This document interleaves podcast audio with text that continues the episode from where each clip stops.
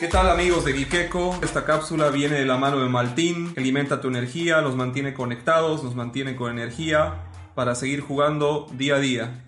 En el día de hoy, eh, en lo que corresponde al sector de shooters retro, yo les voy a hacer eh, un pequeño repaso de una joya, uno de los primeros shooters que yo considero que, que fueron para las consolas, que no apestaron, que fueron un shooter muy bueno, y les estoy hablando del GoldenEye 64.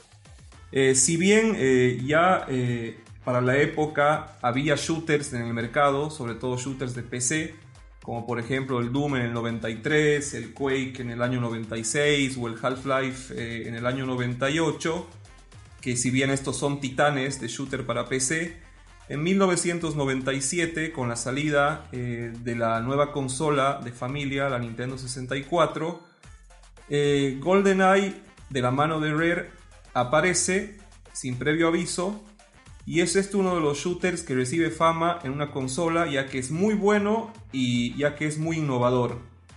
Eh, no nos olvidemos que solo después de tres años vino con nosotros eh, medalla de honor, así que este juego sería uno de los pioneros en cuanto a los shooters para consola.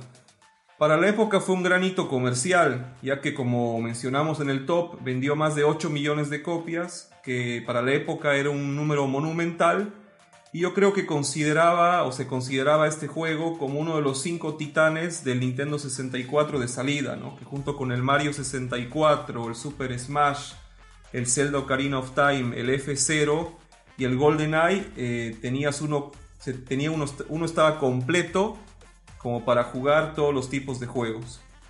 Yéndonos al juego, el juego era un shooter 3D por niveles, eh, con una licencia conocidísima de una película que había salido hace un par de años atrás, una película homónima, ¿no?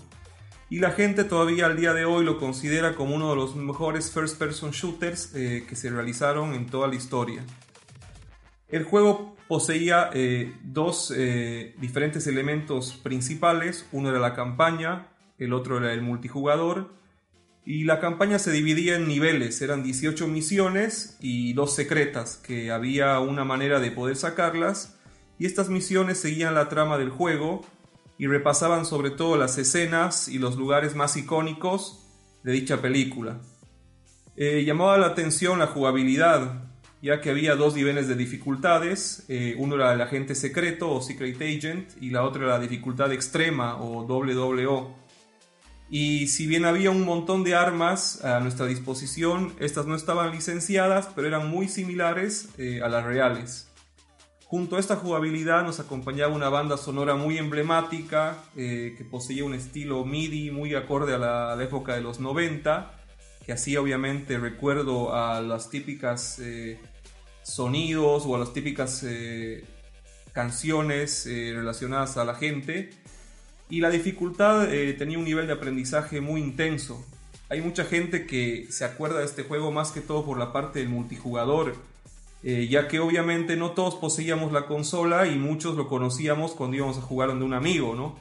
Pero la, campaña era eh, muy dificultosa, sobre todo en la dificultad extrema, en la WWO. Y que lo hacía difícil que en esta dificultad no había ni chalecos antibalas y tampoco había checkpoints. Una mecánica que se fue adaptando eh, luego en el Medal of Honor. Por tal motivo, eh, en las dificultades extremas eh, había que involucrar una capa nueva que era una capa de sigilo, ¿no? Teníamos que improvisar y ser muy sigilosos. En cuanto al multijugador, que para muchos es la bomba del juego, eh, llamaba la atención de poder jugar entre cuatro de una manera muy orgánica, muy accesible en una misma consola. Los modos de juegos eran muy variados, había desde el típico deathmatch hasta los eh, juegos por stock o por vidas, juegos por tiempo. Y también me acuerdo del aclamado eh, Golden Gun, donde uno usaba una sola arma, con una sola bala, una arma dorada, y con un tiro morías, ¿no? El hombre con, la, con el arma de oro, ¿no? El arma de oro, justamente, el arma de la película, ¿no? Y para coronar la cereza de, este pastel teníamos un roster o un plantel de personajes muy épico, muy icónico, que no solo abarcaba los de la película, sino desbloqueables como eh, em, el enano Job o el que tenía boca de metal, que eran personajes de otras películas, ¿no?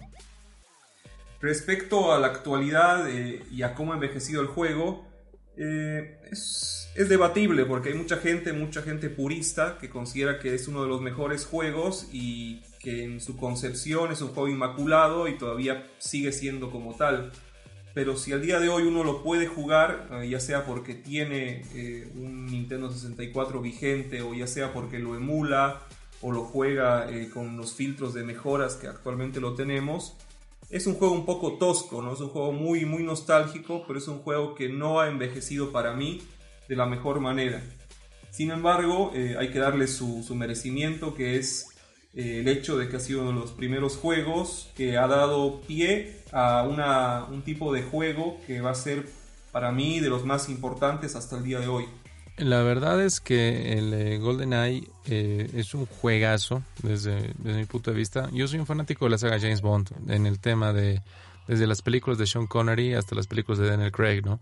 Y la edad de, de Pierce Brosnan eh, fue bastante eh, bien apoyada por el tema de, del juego de GoldenEye. O sea, incluso tuvo películas malísimas, pero la verdad es que tenía el mejor juego realizado en esto, ¿no? En este aspecto.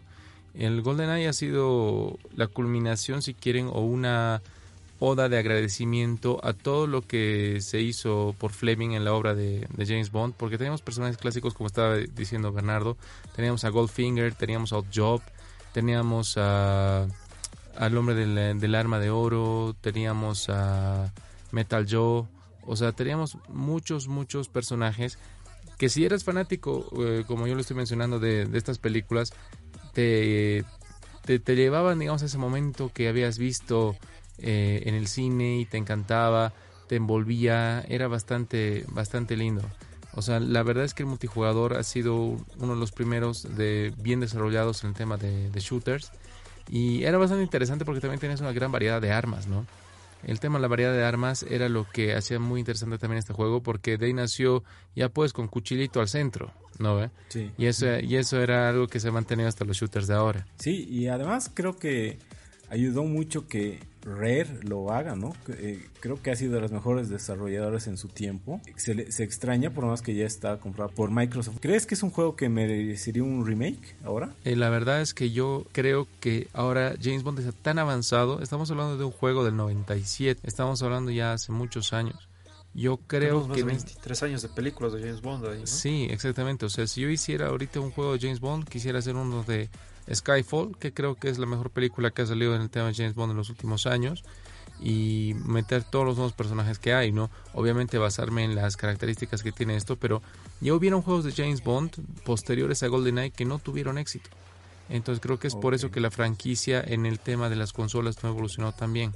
Y yo estoy de acuerdo en lo que dices, ¿no? O sea, yo extraño la Rare de Nintendo 64, Donkey Kong 64, Perfect Dark, el tema de GoldenEye eran tan buenos títulos que Dios extraña a esa desarrolladora. Mm, hay un remake del GoldenEye para Wii. ¿Y por qué es malo? O sea, ¿cuál es el problema con este remake? Mm, porque como te digo, el juego eh, era épico para la época. O sea, si te pones a pensar, era lo mejor que podía haber para la época y por la accesibilidad, por, eh, por la franquicia, por la novedad de la Nintendo que podías jugar con cuatro controles bastante fácilmente porque tus amigos la traían, no necesitabas multitap. Eh, se ha tratado siempre, ¿no? De de, buscar o de, encontrarle una vuelta a James Bond. Hay algunos buenos juegos de James Bond de las últimas eh, películas en la 360, pero nunca han podido volver a, captar esa nostalgia del primero. ¿Y qué opinan ustedes chicos? ¿Creen que este juego ha sido pensado justo para que tenga el impacto que podemos ver o podemos palpar ahora en los juegos shooters de multijugador?